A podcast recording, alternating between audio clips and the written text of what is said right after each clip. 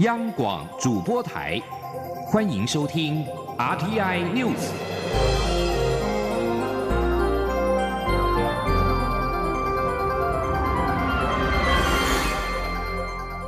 听众朋友您好，欢迎收听这节央广主播台提供给您的 RTI News，我是张顺祥。首先把新闻焦点关注到蔡英文总统十三号下午跟台北市长柯文哲会面，白绿是否会再度合作，仍是外界关切的焦点。柯文哲回答媒体提问时重申，只要以人民的福祉为优先，该怎么做就怎么做。至于二零二零年是否会支持蔡总统连任？柯文哲则是说，他不可能回答这种问题。请记者欧阳梦平的采访报道。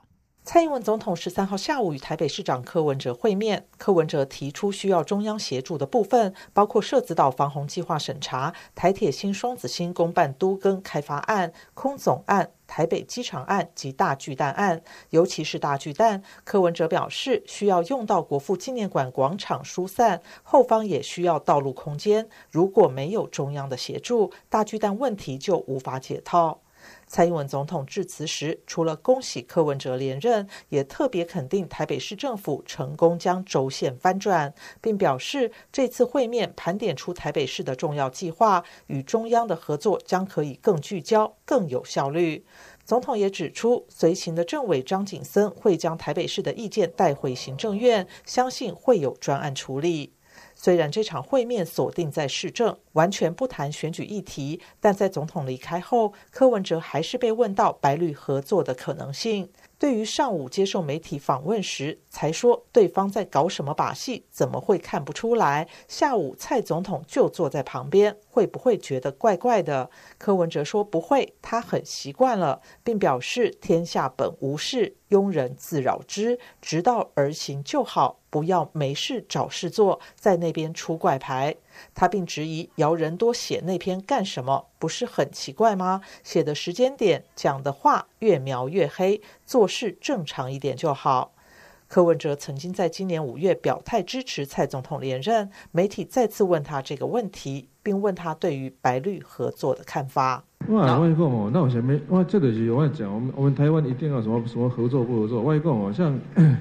像我们讲那一些要中央合作那个协助事项，这难道还需要特别讲吗？那个用如果是还是那句话的，只要大家都把对把人民的福祉拿在最优先的位置呢，其实会有什么隔阂，会有什么冲突，或者该怎么做就怎么做的？那我问一下，你二零二零年你会支持蔡总统连任吗？像你这种题目，我一定不肯回答的。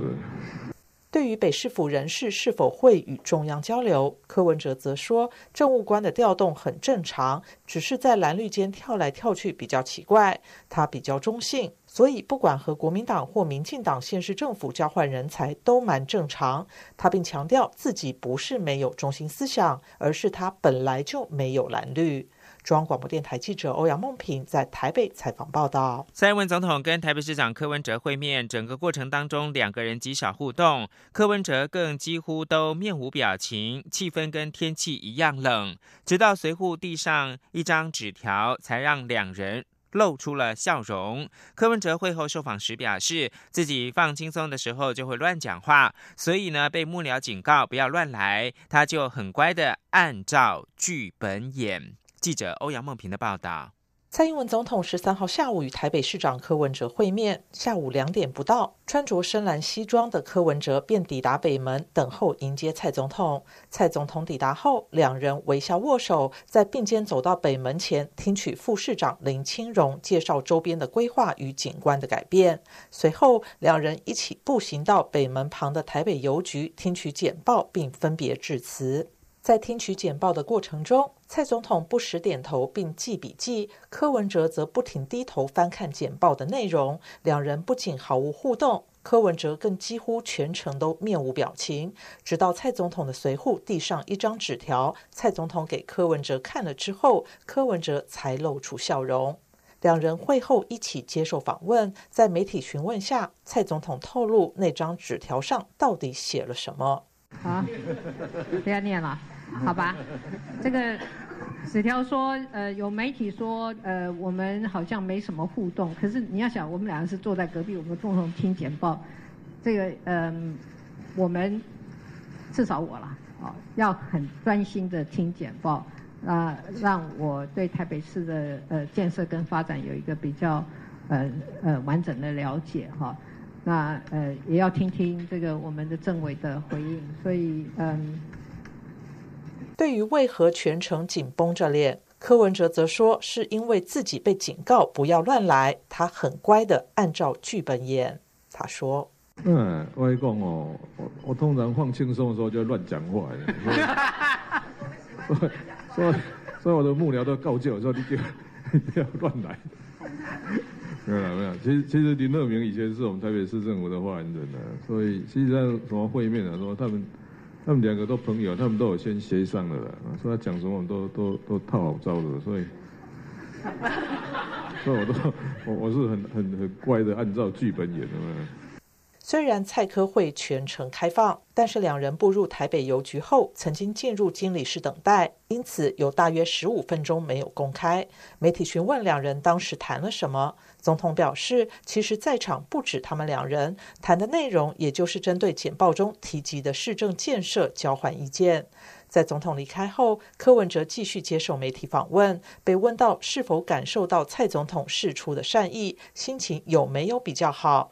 柯文哲说：“没什么善意不善意的，他有雅斯伯格症，没有什么情绪，平常就是这个样子。在台大，很多学生看到他都多。”对于之前说他都很乖的按照剧本演，是否暗酸这是场政治秀？柯文哲说，他的意思是事先都有安排好，简报也事先交给总统府，让他们有所准备。他也按表操课，不会出怪牌，也没有突然对总统说台大校长我有意见。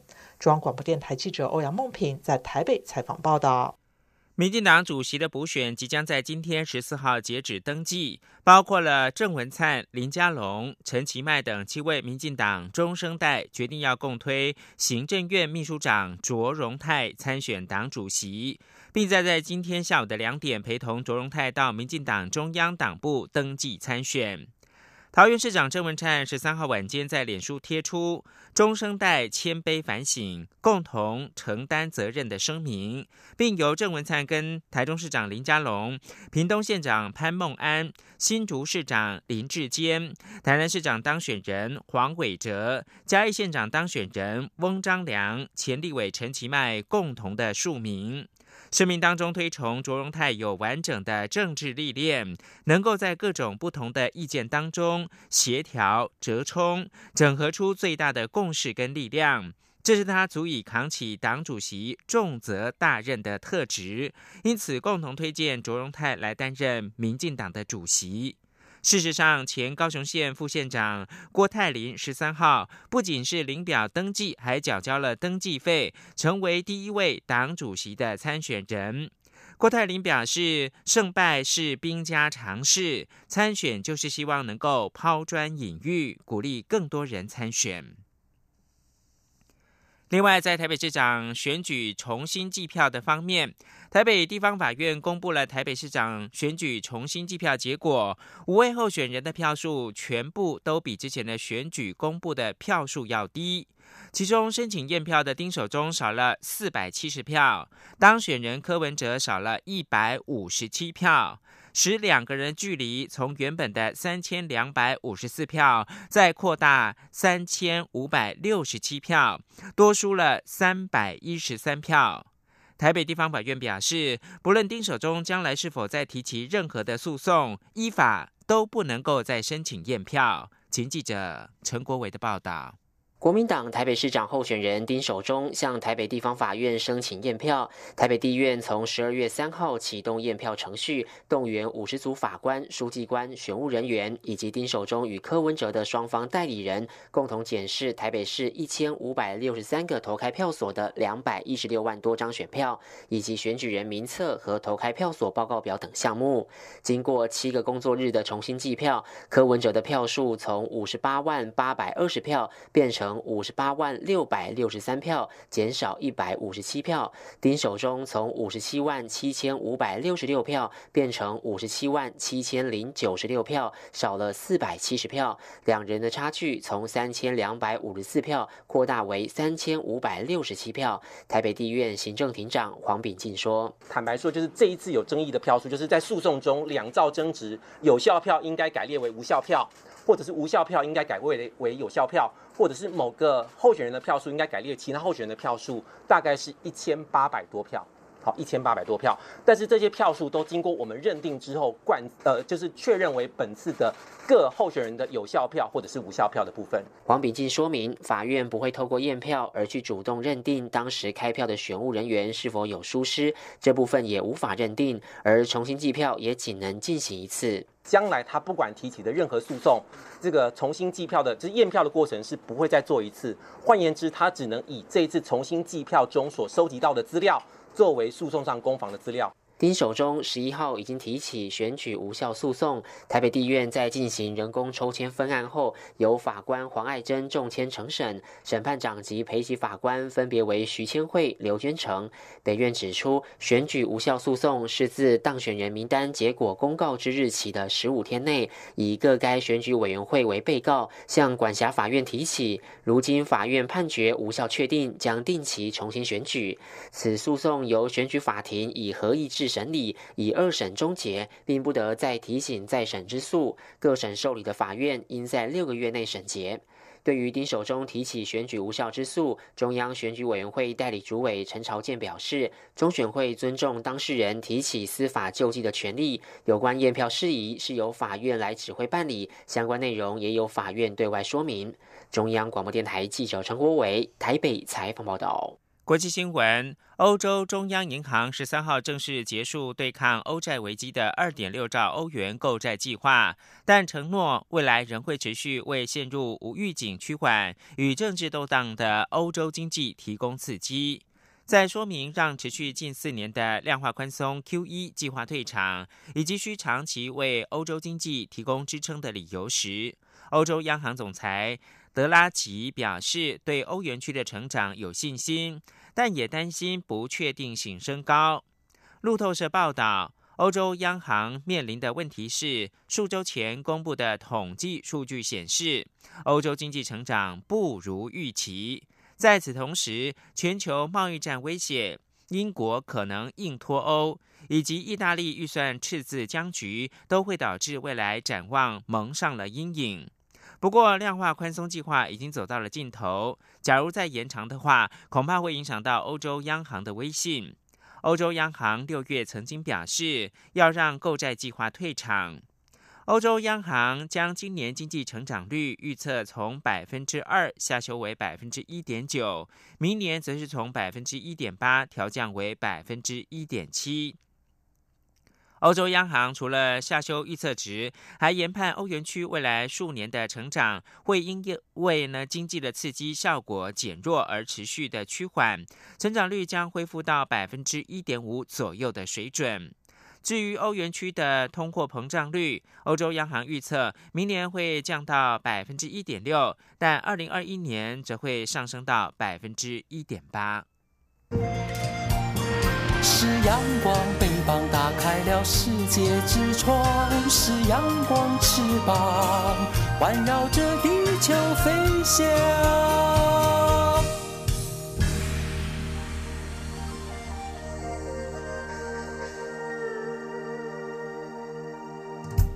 现在是台湾时间清晨的六点四十三分，又过了五十四秒。我是张顺祥，继续提供新闻。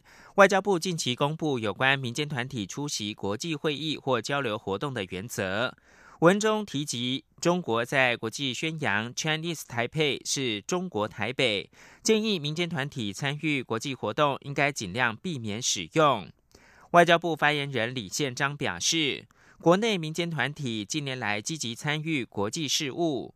但因为台湾外交处境特殊，民间团体在国外参加国际会议活动或从事国际交流时，有时候会遭遇中国打压。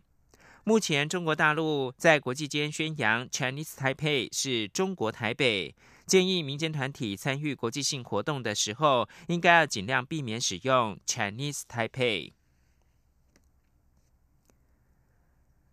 行政院会进行防治假讯息危害专案报告，行政院长赖清德才是国家通讯传播委员会进行人民对媒体信任度调查。对此，行政院发言人 Glass Udaka 表示，这是参考欧盟的做法，调查民众使用媒体的习惯和对媒体的信赖度，作为日后制定的参考。Glass 表示，这项调查跟媒体的换照或者是撤照考量无关。欧盟的调查也只是了解各国民众的媒体使用习惯和使用者主观认为具信任感的新闻来源是什么。事实上，立法院正在协商《数位通讯传播法》草案，传出行政院有意要增修《数通法》。而且，数通法关于平台业者传播讯息的相关规定，也引发了亚洲互联网联盟的严重关切，希望行政院能够撤回此案。对此，政务委员罗秉成表示，数通法尚未三读，行政院没有计划再提修法。他也强调，数通法没有赋予平台业者审查内容的责任。行政院修法防治假讯息，引发网络平台业者强烈反弹。罗秉成呼吁平台业者善尽责任。假讯息这么泛滥，平台业者真的尽责了吗？平台业者是用民众的个资投放精准广告赚很多钱，应该政府一起合作抑制假讯息。请记者王维婷的采访报道。行政院打击假讯息启动修法，而已经送进立法院审议的数位通讯传播法草案第十六条规范平台业者经权利人通知或知悉使用者涉及侵权行为，需移除或使他人无法截取设有侵权内容或相关资讯，或为其他处置。相关规定引发平台业者不满，强调无从辨别假讯息。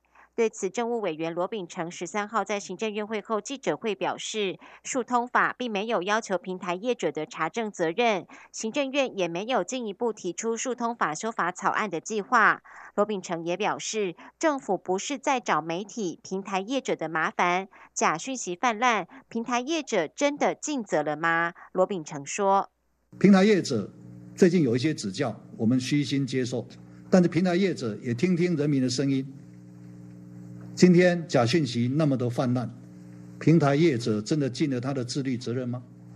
平台业者赚了那么多的钱，广告费用，用精准广告的方式使用我们人民的个资，即便大家同意的去做这种精准广告，产生这些危害的扩散，是不是也应该想一些具体的办法，跟大家合作来抑制？罗秉成表示，假讯息是超级作弊者、偷跑者，真相在后面苦苦追赶。假讯息的黄金处理时间是六十分钟，如果公司协力，相信会有一定成效。他完全相信，也愿意相信，媒体和平台业者都讨厌假讯息，政府真的不想管，但是能不管吗？罗秉成说：“大家都不喜欢，但是如果一直在在意说政府要管我。”这件事情解决不了问题，政府真的不想管。我开口说要管言论自由，开手开口说要管言论就输了。但能不管吗？能不规定吗？能能不一起来协治来来防治吗？罗秉成表示，假讯息是精神上的毒品，民众必须建立自我防御能力。他呼吁民众面对假讯息要有三不，就是不制造、不转传、不相信，提升公民独立判断能力。中央广播电台记者王威婷采访报道。蔡英文总统日前跟基层座谈，提到香烟因为烟税调高而顺势涨价，导致吸烟的民众有抱怨。认为政策的执行跟民间有落差时，必须要进一步调整。传出总统还亲自的联系台湾烟酒公司研商对策。对此，台酒表示，台酒有一款每包新台币六十五元的香烟，是目前台酒最平价的，但这款烟已经是负利润，是否还要再推更平价的烟款，还得进一步研究。请记者陈林信宏的采访报道。一月二四地方选举后，蔡英文总统南下嘉义参加基层座谈。总统特别举香烟为例，指香烟虽然因为烟税调涨而上涨，但是政策执行也必须考量民意，并传出为此还致电台湾烟酒公司。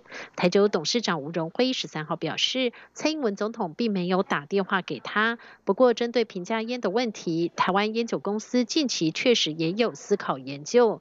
不过，因为今年三月初时才新上市一款美包。六十五元的香烟，这款香烟并非台酒想以低价抢市，而是因为在烟税提高后，有些白牌或是走私的劣质烟品易渗透于市面。台酒基于政策使命，也希望民众不要因此抽到劣质的香烟，才推出此款烟品。吴荣辉也表示，这款六十五元的香烟，台酒不仅没赚钱，还小赔，因此是否还要再推更平价的烟款，仍需进一步研究。吴荣辉说。那当然，我要考虑到我的成本。那如果假设市场有这个需求，那的确也可以说这个让这些抽烟的人能够抽到比较有品质，不会抽到劣质烟。那这一部分台酒会来研究。那当然，站在台酒立场，是一个国营事业立场，当然他要考虑它的成本概念。好，那这一步我们现在还没有去决定要不要生产平价烟。事实上，因为去年六月烟税调涨后，烟品价格提高，民众购买意愿降低。台酒今年烟品销售量预估会比去年掉两成。不过，台酒加强拓展酒品以及其他生计产品，像是泡面和面膜等市场跨足海外，成绩都还不错。至于欧玛威士忌，在日本、美国和法国都已经陆续打出品牌知名度。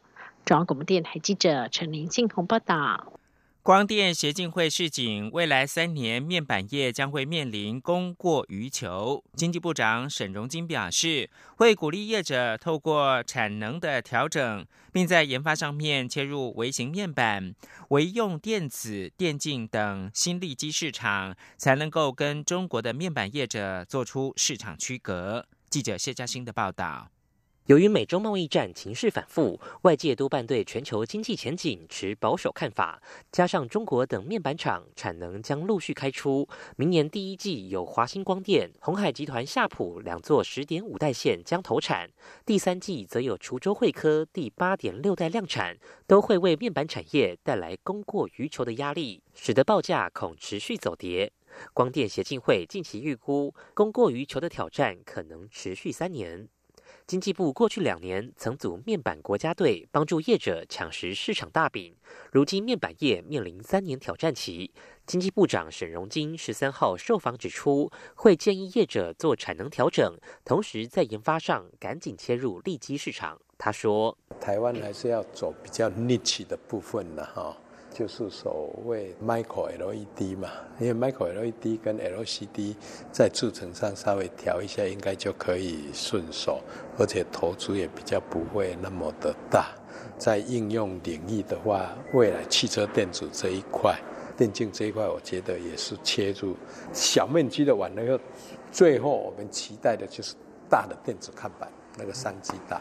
沈荣金强调，要切入新的利基市场，才能和中国大陆面板厂做出市场区隔。在政策工具方面，经济部会透过工研院、法人科专等计划做研发，并将成果技术移转给台厂，强化产业竞争力。中央广播电台记者谢嘉欣采访报道。鼓励偏乡走出特色，文教基金会推动了公益圆梦计划。选出六个偏乡跟弱势教育的方案，各提供新台币三十万元的圆梦金。